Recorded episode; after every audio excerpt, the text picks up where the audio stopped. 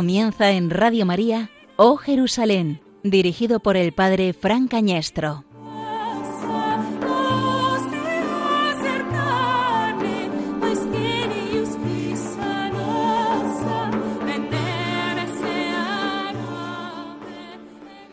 En aquellos mismos días, María se levantó y se puso en camino de prisa hacia la montaña, a una ciudad de Judá. Entró en casa de Zacarías y saludó a Isabel.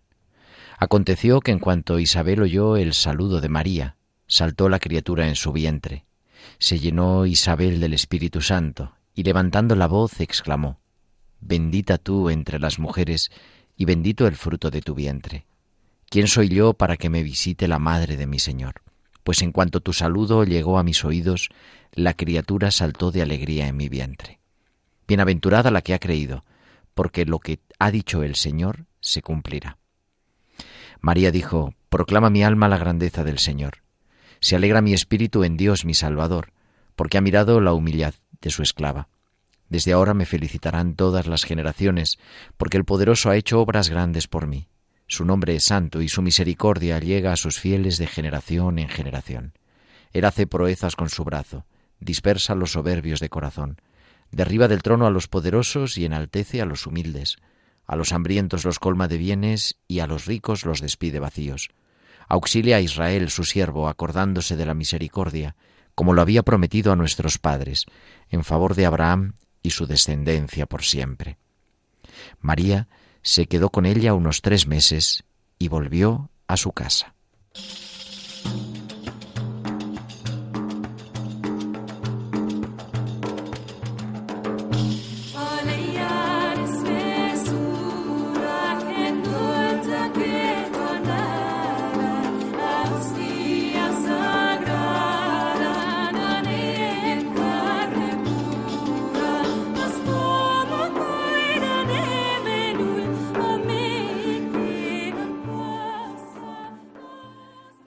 Nos alegramos con María, se alegra mi alma.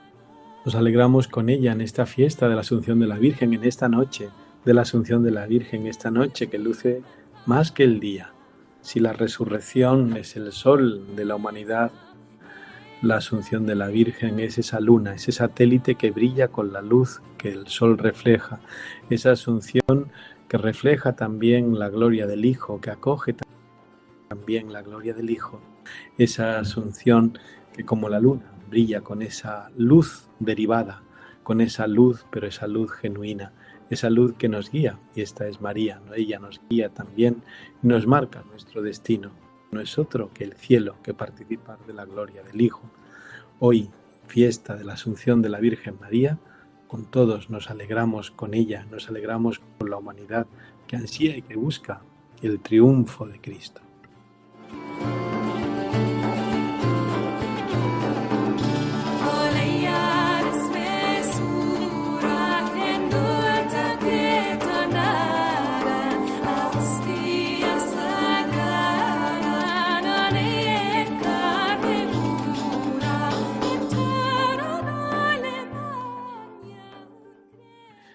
Buenas noches, queridos oyentes de Oh Jerusalén. Estamos en un nuevo programa, en el programa del mes de agosto, y la Virgen ha querido que coincida justamente esta peregrinación espiritual con la fiesta de la Asunción de la Virgen, la fiesta eh, por excelencia también mariana. Nos acompaña esta noche eh, Gerardo Dueñas, diácono. Buenas noches. Muy buenas noches, querido Fran Cañestro. Buenas noches a todos los oyentes de Oh Jerusalén con un programa yo creo que bastante interesante, además de recrear estos santuarios marianos, este lugar de la Asunción de la Virgen María, con un invitado muy especial, con Pedro González. Si nos ha cogido el teléfono que está ahí al otro lado. Estamos pues, casi en ello, pero vamos conectando, vamos a... Bueno, unos minutitos, unos segunditos, ahora ponemos también un poquito de música porque la música eleva, eleva el alma y la música también recrea ¿no? y nos ayuda a participar del gozo, del triunfo también de la Virgen María. Pero cuéntanos antes lo de la peregrinación nuestra espiritual, Gerardo. Pues sí, comenzamos un nuevo programa como cada mes en Radio María para acercar a vosotros, nuestros oyentes, a los lugares donde Dios se hizo hombre y enseñó lo que nos cuentan los Evangelios, siguiendo los pasos de la peregrina Egeria, de San Francisco de Asís, de San Ignacio de Loyola, de Santa Elena. También nosotros en esta noche nos acercamos al quinto Evangelio, esta peregrinación radiofónica que os invitamos a acompañarnos y a también a comunicarse, a comunicaros con nosotros en nuestro Twitter, arroba ohjerusalén, y también a través del correo electrónico ohjerusalén arroba en un programa, Frank, que vamos a dedicar a María, precisamente. Por completo, queremos dedicarlo a, María, como ya veníamos con el programa de Julio, ¿verdad? Que, que, que, nos queríamos asomar a esa nubecilla del Monte Carmelo, esa nubecilla que prefigura ya la imagen, ¿no? Esa nubecilla preñada de, agua que dice el profeta Elías, pues es esta prefigura la Virgen, ¿verdad? Cargada de bendición, eh, grávida también con el Hijo de Dios y hoy participando de ese, de ese triunfo de Cristo en la Asunción. Claro que sí, queremos dedicar, como no, en el mes, la radio de la Virgen, pues en la fiesta de la Virgen, como no, en nuestra peregrinación por la Tierra Santa, la peregrinación a través de, esta radio, de, Radio María, en este programa en O Jerusalén. Y creo, Frank, que ya tenemos a nuestro invitado al otro lado del teléfono, a Fray Pedro González, eh, franciscano, guía de Tierra Santa, comisario de Tierra Santa y tantas cosas. Muy buenas noches. Buenas noches. Buenas noches, Pedro, pero qué alegría oírte, qué alegría oírte, ya que, que no nos vemos y que nos oímos, ¿verdad? Eso, por lo menos nos escuchamos por teléfono. Compartida, es compartida la alegría. La de vernos sí es una asignatura pendiente. Oírnos tampoco nos hemos oído mucho últimamente, pero bueno, nos veremos y nos oiremos, esperamos, pues tengamos esperanza. Aunque sea en Jerusalén el año que viene. pues no sería mal sitio, sería, el mejor de todos ellos. ¿Cuánto tiempo llevas sin ir a Jerusalén, Pedro? Uy, Dios, pues te lo voy a decir. Desde el famoso 8 de marzo volví, volví del último viaje. Hice el último viaje lo hice del 26 de febrero al 8 de marzo de 2020. Y desde entonces, pues nada, o sea, ya desde el 8 de marzo a día de hoy, pues ya suma y, te das cuenta. Vamos ya para año y medio o poco falta. ¿Cómo lo llevas? ¿Cómo, lo, ¿Cómo lo llevas? Mal, mal, porque esto no se puede llevar bien, pero mal, pero resignado porque no hay otra. Estoy, bueno, ahora ya parece que tenemos un poco de luz, tenemos eh, alguna esperanza. Parece ser que si esto no retrocede, eh, comenzaremos por lo menos si no en serio, sí de alguna manera en el mes de septiembre. Creo que sabéis que el 25 de agosto tenemos nuestro primer viaje, que va a ir de, de acompañante. Digo de acompañante porque no sabemos si va a poder hacer exactamente de guía o no. El vicecomisario, Fray Luis Quintana, pues hará el primer viaje después de la pandemia del 25 de agosto pues a principios de, de septiembre, hasta el 2 o el 3 de septiembre. Pues ahí, ahí que nos apuntamos todos. Pues sí, sí, yo creo que sí. y después de eso, pues tenemos así una pequeña programación que a ver si vamos eh, llenando los huecos, pero claro, es que la, la, primera es con un montón de cortapisas por parte de, del gobierno de Israel, que claro, la gente todavía no se echa a andar, que si el guía tiene que ser un vacunado de allí de, con la vacuna israelí, que si de la vacuna española no se fían del todo, en fin, todavía hay muchas cortapisas, por supuesto, ponen en, principio en este primer grupo y no sé en cuántos grupos más quieren poner una especie, digamos, de inspector sanitario israelí para que vea por dónde vamos, que cada día haga un parte de incidencias de dónde nos hemos alojado, que hemos visitado, qué ha ocurrido. En fin, una cosa pues eh, ciertamente un poquito complicada, pero para empezar, pues es esperanzador, sin duda, para comenzar. Y esto es lo que sabemos a día de hoy. Después, pues sí, ya para el último cuatrimestre tenemos un pequeño programa que a ver, como digo, si lo podemos desarrollar o qué podemos hacer. En esto estamos, a día de hoy. Pero claro, siempre con la mosca detrás de la oreja de y habrá un retroceso, no habrá un retroceso, qué pasará, qué no pasará. En ese eh, interrogante estamos.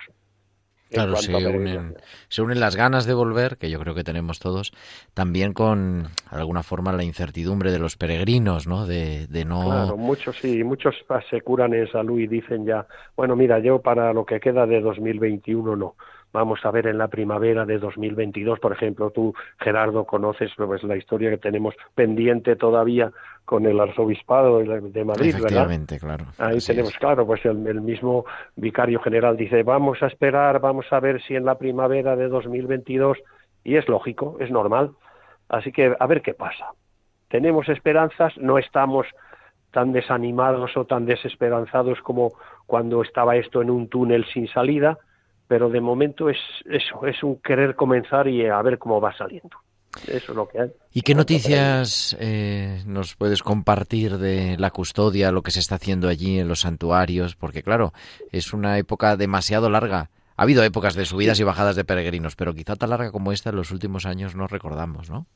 No, tan larga, tan larga. No hubo un año, me quiero recordar que fue el 2004 o 2005, en que a causa de los problemas entre palestinos e israelíes no se hizo prácticamente ninguna peregrinación, pues de esto ya hace 15 o 16 años, pero no fue tan largo, no, así ya año y medio casi, no, no, no, nunca hemos tenido un paréntesis tan, tan oscuro y tan largo como este que hemos tenido.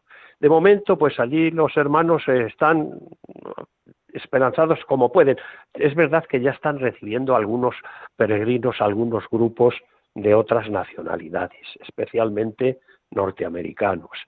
Alguno que otro también de, Italia o de Alemania, pero muy poquitos. Y también algún español creo que, eh, por ejemplo, quiero recordar que no sé si el Corte Inglés o alguna otra agencia ha hecho algún grupito con eh, agencias judías de allí de Israel, pero muy poquita cosa. Y bueno, pues mientras tanto, pues eh, esperando que les enviemos los donativos porque viven de nosotros, los pobres, pero los pobres cristianos de Tierra Santa y los frailes que allí hay, como sabéis, eh, franciscanos casi 300 y otras congregaciones también tienen allí su, su grupito o su señal, pero han vivido mal, lo han pasado mal. Nosotros lo pasamos mal desde el punto de vista espiritual de no poder hacer nada, pero ellos mal espiritual y hasta físicamente. Pero bueno, parece que están saliendo ya, ¿eh? También va mejorando algo la cosa. Bueno, Pedro, hoy queremos hacer que tú nos ayudes eh, con tu sabiduría también a recrear un poco los, lo que son esos santuarios del Monte Carmelo. ¿Por qué el Monte Carmelo es eh, tan mariano? Estamos, eh, estamos en el 15 de agosto, inaugurando el 15 de agosto de este 2021. Estamos en la noche, todavía del 14 al 15 de agosto, pero ya saboreando esta fiesta de la Asunción con esa solemnidad de vísperas. Y queremos recrear un poco desde el Monte Carmelo, que lo dejamos pendiente en el programa pasado, a ir a también acabar en la tumba de María. ¿Por qué el Monte Carmelo, tú que eres experto y vamos, conocedor y profundo, eh, el Monte Carmelo tiene esa importancia mariana también? Esto te lo explicaría perfectamente un carmelita, pero yo siendo franciscano me voy a atrever también un poco. Esto eh, viene de, del Antiguo Testamento, como sabéis, del profeta Elías. El, Monte Carmelo está completamente ligado al profeta Elías y aquella visión de la nube que ascendía, que ascendía desde el mar hasta el Monte Carmelo, que reflejaba como algo así la salvación que nos iba a venir, ¿no? Entonces, después de, todo este tema de aquellos carmelitas, o sea, aquellos, eh, no digo, eran peregrinos también, pero eran más bien ascetas, aquellos ascetas que se refugiaron en el Monte Carmelo en la época de los cruzados, ya en época medieval ya cristiana, pues allí, como sabéis, San Simón Stock, el carmelita jefe, digamos, de aquellos anacoretas del Monte Carmelo, pues recibió la visita de María la Virgen con aquella misión del escapulario carmelitano. Entonces, eh, los, aquellos ascetas que fueron al Monte Carmelo durante la Edad Media a hacer penitencia, se une aquella aparición de María la Virgen invitando a la salvación a través del escapulario carmelitano. A partir de ahí, pues se unió la devoción al profeta Elías, que la tenían ya los carmelitas previamente a la aparición de María, con la aparición de María a San Simón Stock, aquel carmelita escocés y jefe y, digamos guardián de aquella de aquel grupo, de aquella comunidad de carmelitas en, aquel monte. A partir de ahí, pues, ha sido el santo y seña de la orden carmelitana y de todos los cristianos cuando hemos querido ir a peregrinar. Siempre tenemos allí un baluarte y un santuario mariano. También hay que decir que allí cerquita, aunque siempre es el santuario de la Virgen del Carmel, Estela Maris, estrella del mar, porque está en el espigón, en el último reducto de lo que es la cadena del Carmelo, al otro extremo de la cadena del Carmelo tenemos el sacrificio, otro santuario dedicado al sacrificio de Elías para vencer a los sacerdotes de Baal. O sea, tenemos el santuario, digamos, del Antiguo Testamento, el, sacrificio de Elías en el Monte acá, y después el santuario Stella Maris, dedicado a María, la Virgen del Carmen, del Nuevo Testamento. Y bueno, pues eh, a nosotros, yo siempre digo, porque muchas veces dicen, suprimirlo porque es que no es, no es exactamente un santuario eh, evangélico, pero bueno, pero sí es un santuario bíblico y es un santuario mariano.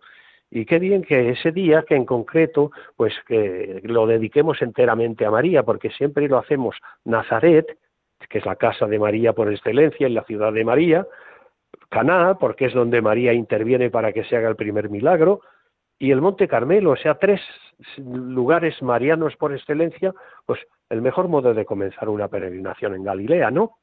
Y ahí es lo que, lo que nosotros siempre decimos cuando llevamos los peregrinos a esa zona. Además, en un santuario que está en un lugar precioso, con unas vistas sobre el Mediterráneo estupendas. Estratégico, ¿verdad? Claro, que invita... Bonito, bonito, bonito también a la sí, Sí, allí siempre a la contemplación y sobre todo a tomar un poco de aire fresco. Qué bien se está allí. ¿eh? qué bien se está allí. Sí, es verdad. Y, y, qué, vamos, a avanzar, vamos a avanzar en esta, en esta noche a lo que es María en Jerusalén, ¿verdad? Que es la tradición, mm. Una de las tradiciones, está también en Éfeso, pero la más quizás verosímil, conociendo la Tierra Santa, es la presencia de María en el cenáculo, en, ese, en esa iglesia que muy pronto fue también de la dormición, tantas veces unida y separada a como no la encontramos hoy, junto al cenáculo, ¿no? La presencia de María eh, con Cristo en la última cena, eh, con los apóstoles, en la espera, en la espera del, del Espíritu Santo, la espera de Pentecostés, la, en lo que fue los, días posterior a, la resurrección, lo que es la Pascua, y, y, María también, la dormición de María. Siempre a los, a los católicos y católicos occidentales, sobre todo latinos, eh, romanos, eh, nos choca mucho, nos choca mucho hablar de la dormición, bajar a esa iglesia ahora iba a decir alemana o benedictina, eh, y ver ¿no? aquel catafalco de María. Pedro, María en Jerusalén, María en el cenáculo, María, esas iglesias que se rompen y construyen a lo largo de la historia, pero más allá de la, de la arqueología o de la arquitectura, también mm. María en, en, el, en Jerusalén, María con, con la primitiva comunidad. Bueno, después de que ya hemos tocado un poquito el tema de María en Galilea, no solo en Nazaret, como hemos dicho, sino también en Caná, también en el Monte Carmelo, pues en Jerusalén pues es fundamental. Evidentemente ya has tocado tú que pasamos un poco, no, no discutimos, no hablamos del tema de Éfeso. Ah, desde mi punto de vista, siempre lo digo, eh, me parece bien esa devoción, como tantas otras hay, pero de que físicamente allí estuviera María, bastante improbable, no podemos decir absolutamente falso porque no es así, pero bastante improbable porque Éfeso está a 3.000 kilómetros de mar casi o a 2.500 kilómetros de mar desde Jerusalén o desde Israel allí a, tan larga distancia. Y bueno, pues eh, si eso hablamos de que ocurriera hace 20 siglos, pues bueno, tenemos nuestras cortapisas. Pero en Jerusalén es fundamental. Ten en cuenta que eh, la iglesia de la no la dormición, la iglesia de que llamamos popularmente la tumba de María, que yo siempre llamo iglesia de la Asunción, iglesia de la Asunción, está en el valle de Josafat, y el valle de Josafat es el primer cementerio judeo cristiano que conocemos. Y por tanto, pues el 15 de agosto allí se hace una gran fiesta. Sabéis que ahora mismo aquella iglesia de la tumba de la Virgen es una, es una cripta en realidad, es una iglesia, está en el, en el lugar más bajo de la ciudad de Jerusalén. El valle de Josafat es el punto más bajo y después incluso ella es una, todo una cripta que puede ser restos de una iglesia más enorme, más grande, que habría hasta en época medieval. Es una cripta que la tienen, como sabéis, los griegos ortodoxos, la comparten con los sirios, con los sirios ortodoxos, y que el día de la Asunción nosotros también, por aquellos derechos que tenemos de santuarios compartidos, hacemos también nuestra celebración los católicos y vamos allí en una de las peregrinaciones o visitas que tenemos, procesiones en Jerusalén, la custodia de Tierra Santa.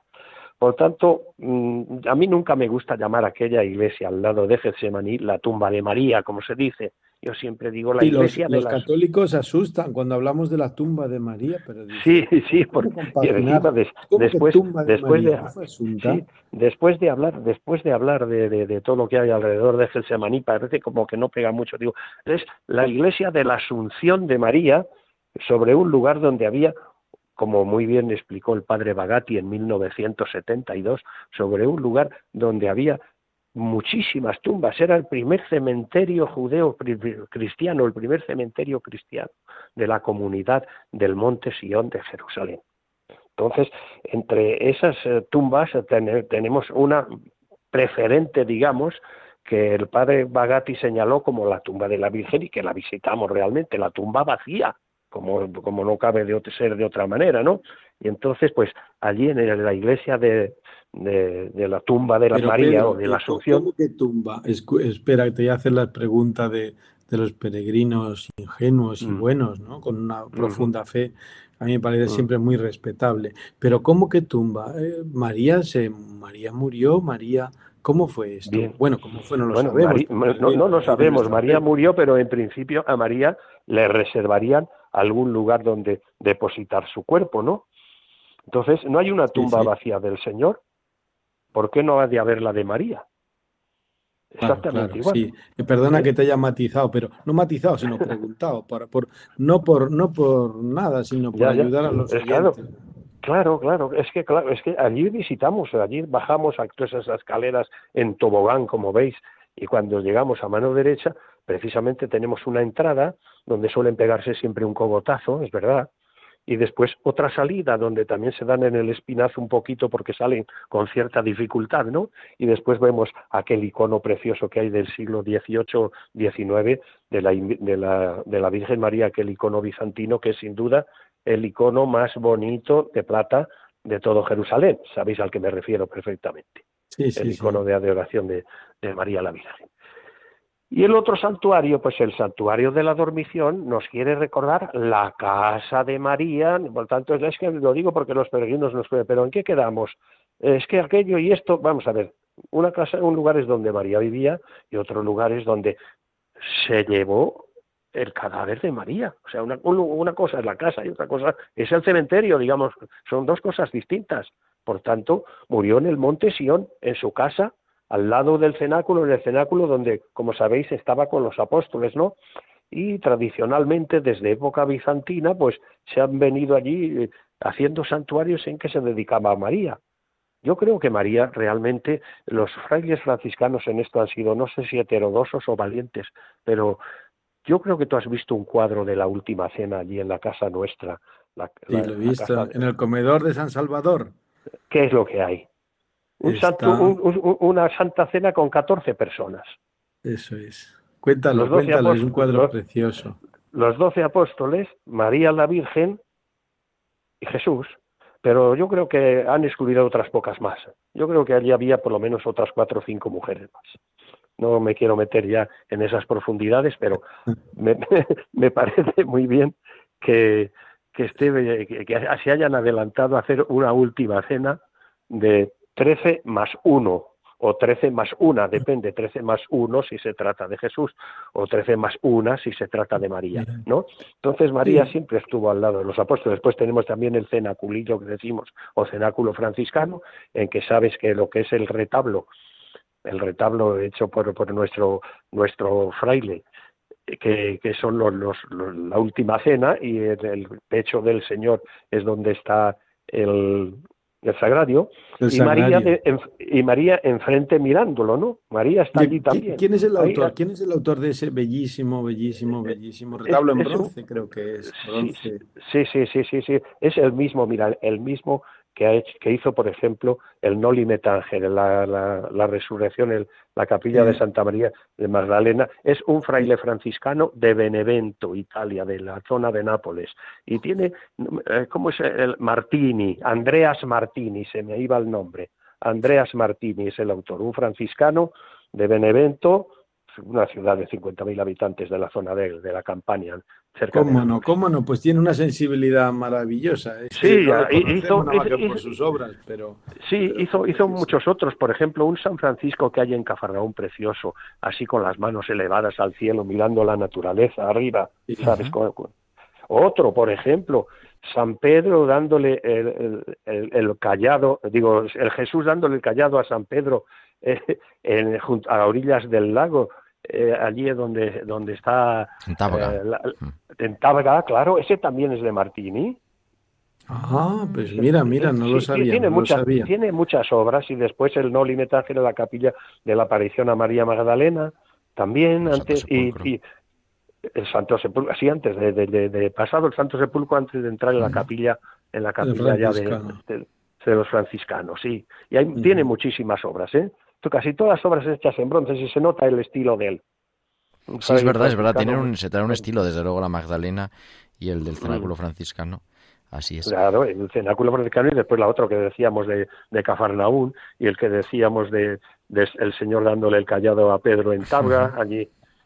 Exacto, pues esto es todo, sí, pero que que, que, María, volviendo al tema de María, pues está presente en esos dos santuarios.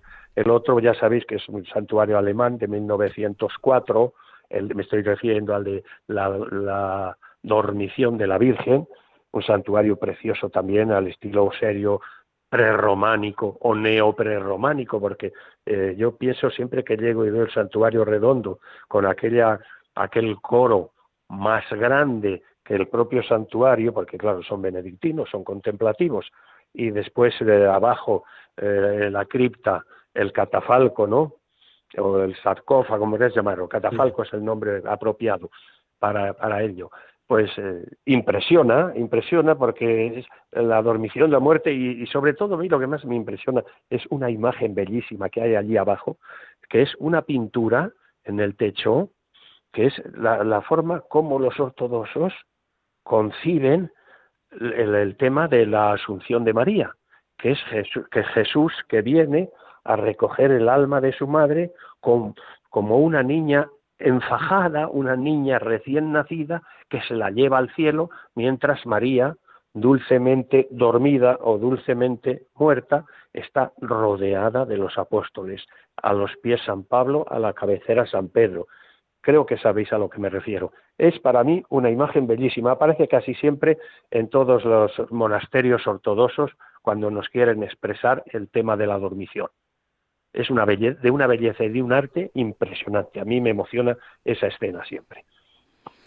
Oye Pedro, y en esta noche entre el 14 y el 15 de agosto, Hoy, eh, vamos ya en el domingo, aunque la tarde hayan sido las vísperas, ¿no? En, sobre todo en el jardín de Getsemaní, pero se organiza una procesión cada año que es en ese momento en el que los franciscanos oficialmente entran en el santuario greco greco ortodoxo que decíamos antes, en la iglesia de, la Asunción, el, de abajo. Sí, lo que es la cripta o, tumba de María, iglesia de la Asunción, bien dicho más. Sí, lo hacen así y, y esa es precisamente la, la liturgia que los franciscanos desarrollan ese día para para ensalzar el tema de la Asunción de María, sí, desde, desde el jardín, porque es que en realidad está también la otra parte del jardín al lado, donde está la gruta de los apóstoles, al lado al lado.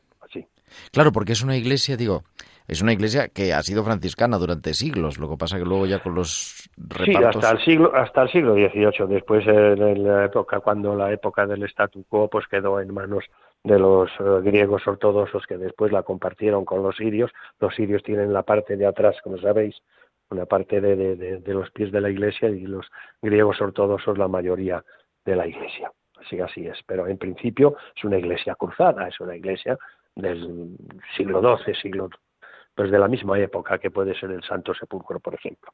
O sea, la iglesia más después del Santo Sepulcro o simultánea, la más antigua de las iglesias de Jerusalén. hecha, por supuesto, por los católicos de Occidente, por los cruzados. Sí, y esta noche, en esta noche que estamos avanzando en este misterio, me decía la otra, hace unos días solo, Maribel, una señora de aquí de la parroquia, pero padre, no entiendo cómo puede ser elevada en cuerpo y alma, y luego si el cielo es un estado del alma, ¿dónde está el cuerpo? Yo le trataba de decir, bueno, es que el cuerpo es un cuerpo glorificado ya, lo que no conoce María por, por eh, mediación de su hijo es la corrupción del sepulcro, ya ese cuerpo es mucho más que material. Pedro, sé que no es un tema fácil, del que claro, eso, no, eso no, no, no nos lo explicó ni siquiera Pío XII cuando declaró el dogma de la Asunción de María. Es algo que viene celebrándose desde siempre. ¿eh? Vosotros sabéis que la mayoría de las iglesias catedrales de España, las catedrales góticas del siglo XIII y sobre todo las posteriores, XIV, XV y XVI, cuando llaman Iglesia de Santa María, Parroquia de Santa María, que son las, siempre las parroquias, digamos, más clásicas, más tradicionales en cualquier comunidad católica, se trata de parroquia de la Asunción, iglesia dedicada a, la María, María en la Asunción. O sea, es un algo que siempre fue asumido por los cristianos que lo que hizo el Papa Pío XII en 1950 no fue más que darle el espaldarazo definitivo de decir, pues se declara dogma de fe. Ahora, el cómo, pues aquí sobrepasa aquello que doctores tiene la Santa Iglesia que lo sabrán responder, ¿eh? Yo creo que en este caso ni doctores tiene la Santa Iglesia que lo sepa responder, porque los dogmas son dogmas y la mayoría de ellos no se tocan. Si, no, no serían dogmas, serían explicaciones científicas o como fueran. Así que este es el último, último dogma, ¿no? Este es el último dogma de, la iglesia, quiero decir, y también referente, referente a María. Referente a María, sí, sí, sí que parece que se deriva de la Inmaculada Concepción, que es también esa visión tan franciscana. Sí, pero la Inmaculada Concepción fue ya un siglo antes, fue en 1854 esa declaración que también ocurría como con la Asunción. Se venía asumiendo y se venía ya aceptando desde la Edad Media, desde la época franciscana, ¿te acuerdas de Juan Duns Scotto y todas estas, estas eh, discusiones, ¿no? Que si franciscanos, que si dominicos, que si, en fin, que tantas cosas. Pero era algo ya asumido por la Iglesia y, como digo, pues los papas, en uno en el siglo XIX, otro en el siglo XX, no hicieron más que ratificar lo que la Iglesia ya venía celebrando durante siglos. Así es. Bueno, Pedro, y en este año tan así tan tan peculiar, Año de San José, claro, hablar de María es verdad que está muy presente tanto en los dogmas como en la iconografía, como en la arqueología, como en la arquitectura, como en la vida cristiana. Pero San José, y esta pregunta contesta como tú quieras, ¿no? Aunque no hemos ido a la, a la Tierra Santa. San José en Tierra Santa también tiene un papel muy secundario, muy, muy así, un poco anecdótico. ¿Cómo lo ves tú? ¿Este año puede ayudarnos? ¿Cómo agarre eh, Vamos a ver, eh, evidentemente de tiempo inmemorial eh, San José, por desgracia, ha sido un poco el pariente pobre de los tres, ¿no? Siempre lo he dicho así, el pariente pobre de los tres. Pero bueno, no cabe duda de que últimamente, aparte del año que estamos dedicándole a él, este año de San José, este año josefino, pues no cabe duda de que allí en Nazaret ya últimamente hemos, eh, le hemos dado ya relevancia a San José. Sabéis de, la iglesia que tenemos al lado, la, la casa de la casa de San José o casa de la Sagrada Familia que llamamos. Sabéis de eh, imágenes que están de San José, incluso esa llevada de España precisamente, ¿no? Hecha por Pilar, esta, esta escultora eh, jerezana tan estupenda que de la que tenemos algunas algunas esculturas gracias a, a nuestro amigo Javier, Claro, claro, claro, claro. Tigris, sí, de sí, sí, sí, sí, sí, pues eh, seguimos eh, a este hombre pues dándole las gracias y, y sobre todo pues el interés que tiene por la Tierra Santa. Es, no es franciscano, pero es mm, para mí más casi que muchos franciscanos en el tema de la devoción y del aprecio a Tierra Santa y también, por supuesto, de todo lo que se eh, refiera a todo lo concerniente a la Sagrada Escritura y al Evangelio. Por tanto, pues eh, sin duda San José también todos los miércoles le hacemos eh, su, eh, su, su, rosario y su, su dedicación, su recuerdo.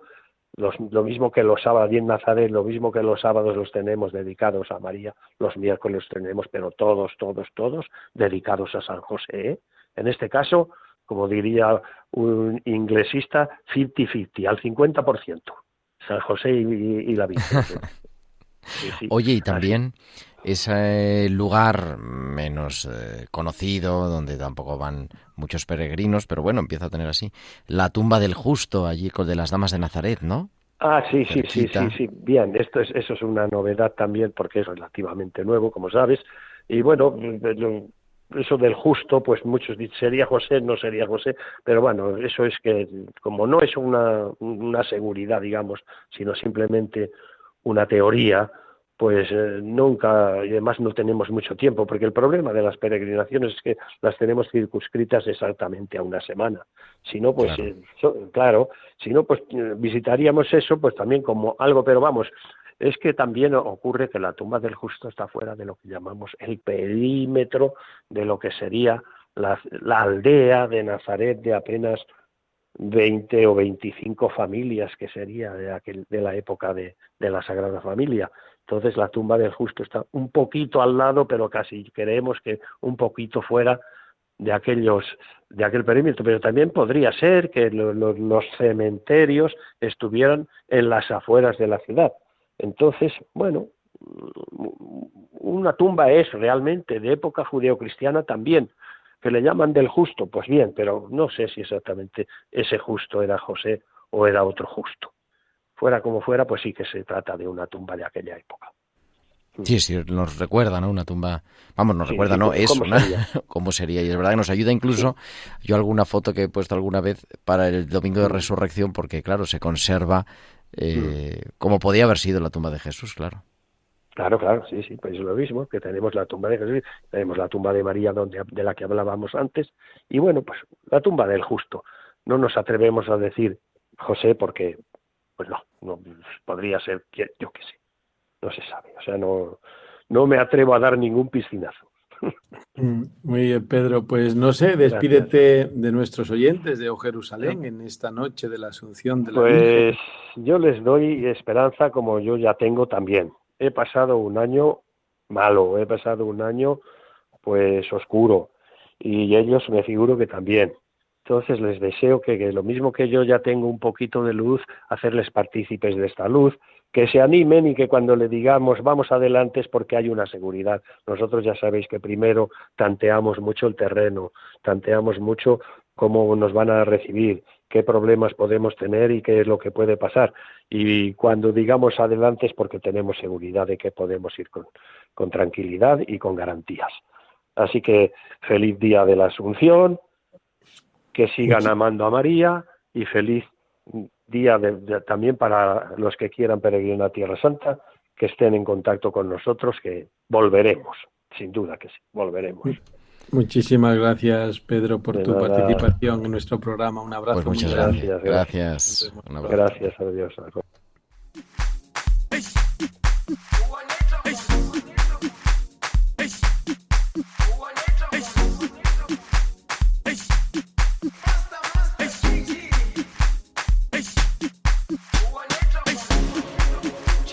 Jerusalem, Jerusalema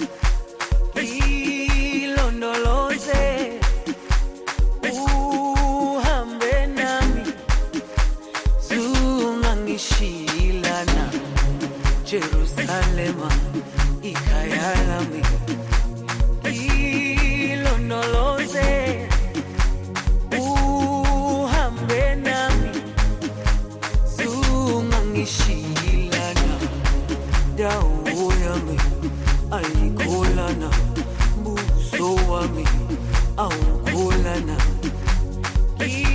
ilondoloze zuhambe nami dawo yami ayikholana buso wami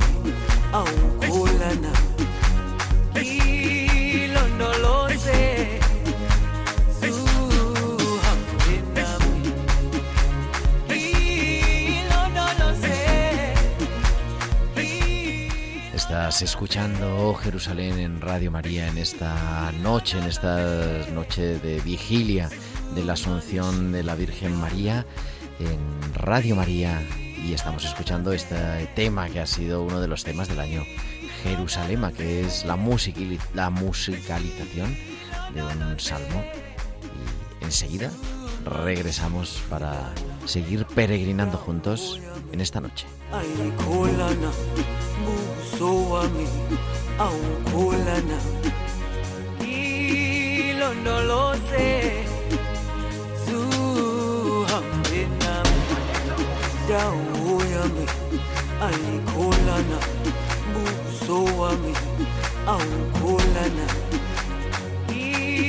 ilondoloze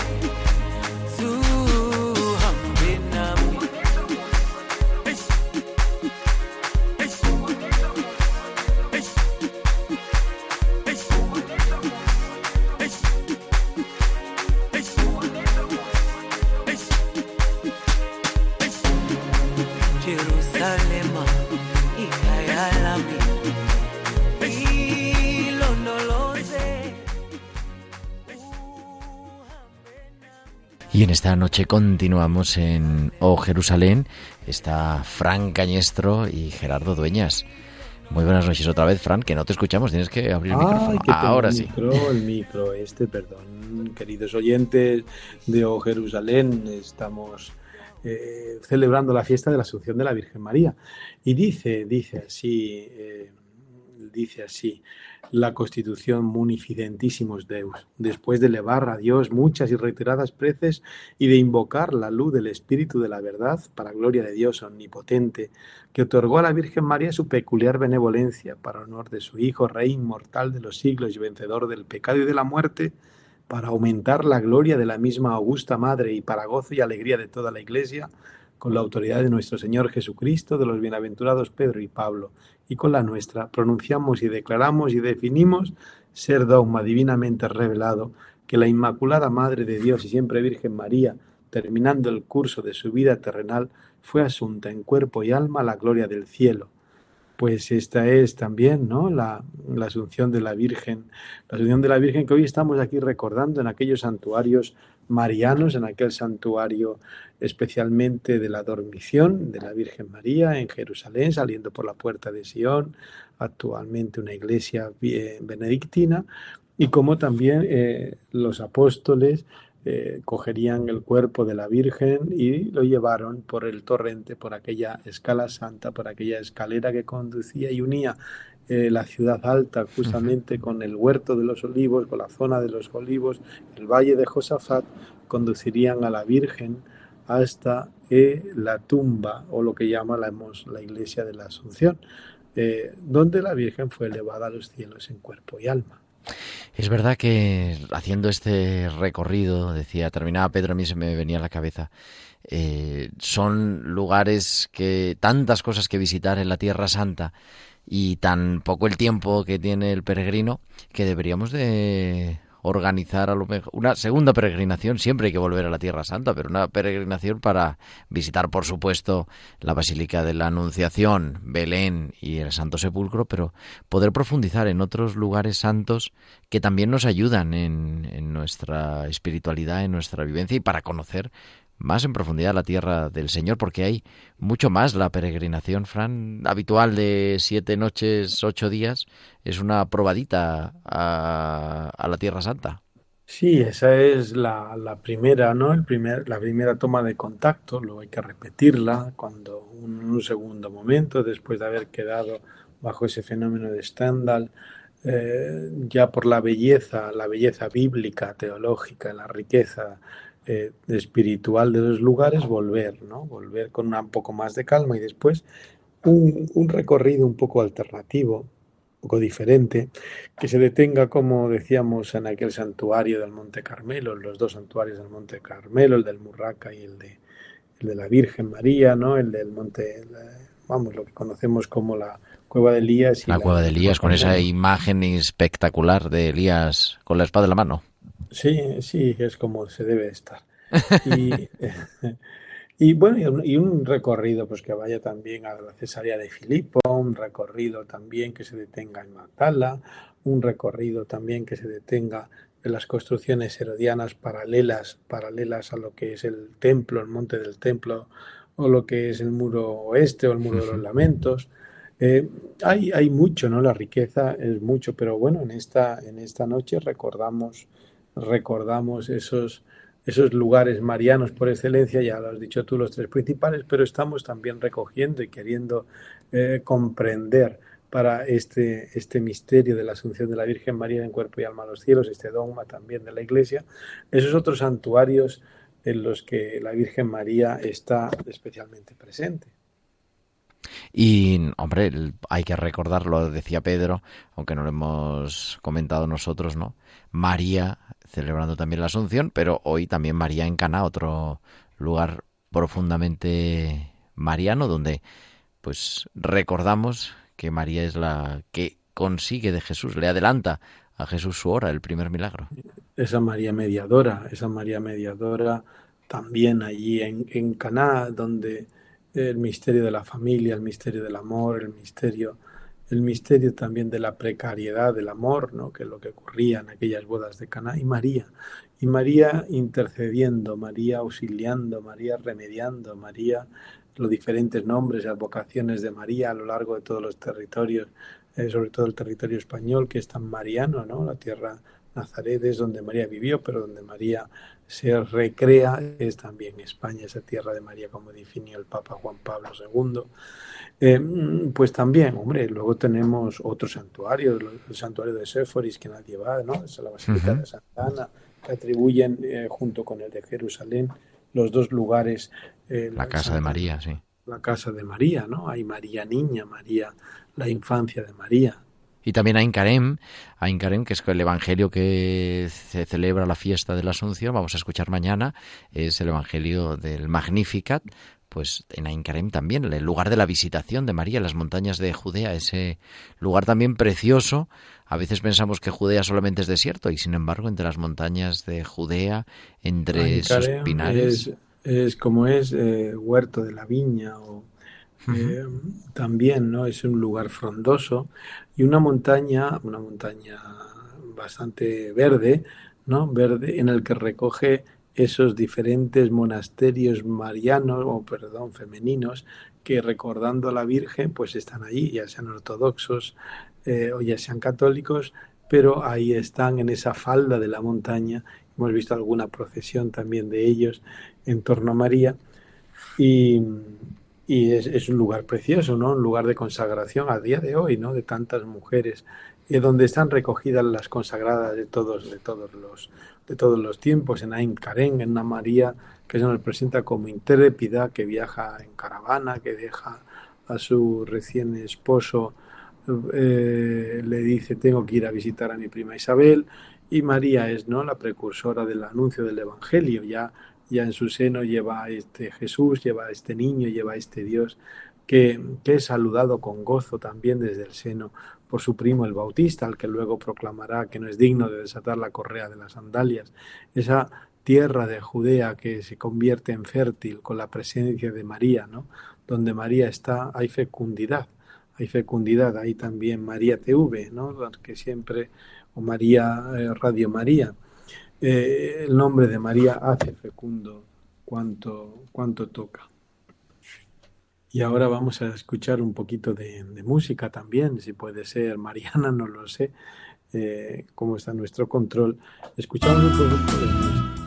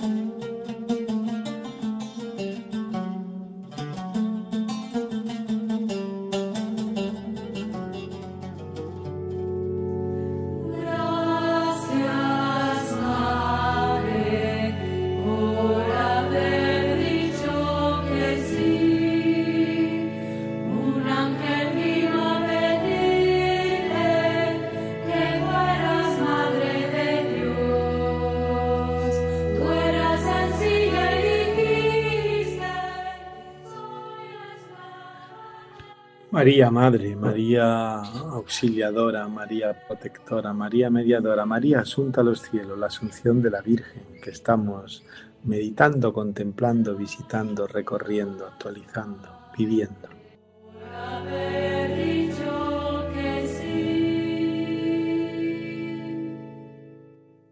Gracias, Madre, que nos recuerda ese, esa advocación y un tema precioso también que nos recordamos porque en el santuario, cuando entramos en, en la Basílica de la Dormición, entramos por los pies. A mí siempre me recuerda este de a tus pies, María, que entramos por ahí porque nos ponemos a los pies de la Madre y ponemos también nuestro programa, nuestra peregrinación radiofónica en esta noche de la Asunción a los pies de María.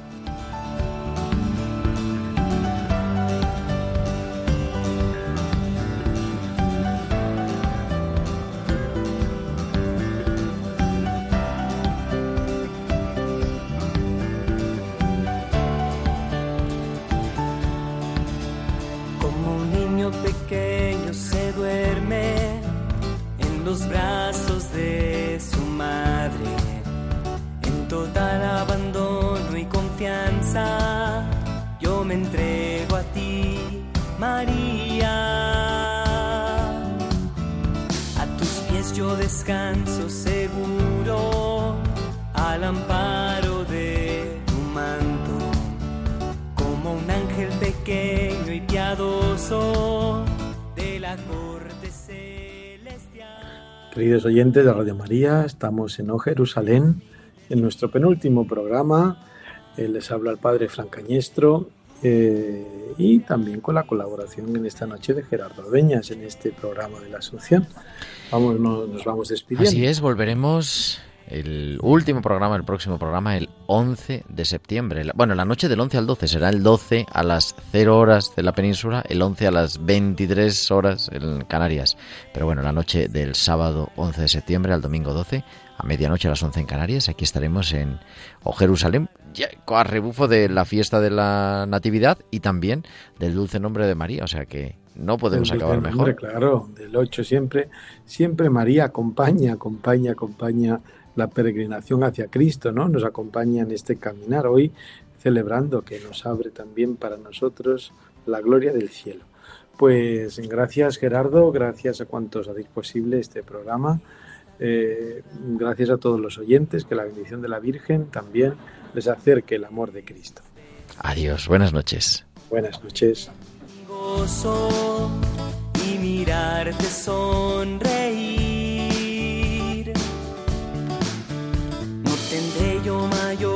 Alegría en la eternidad y el tiempo que entregarme a Jesús y a María con dulzura y.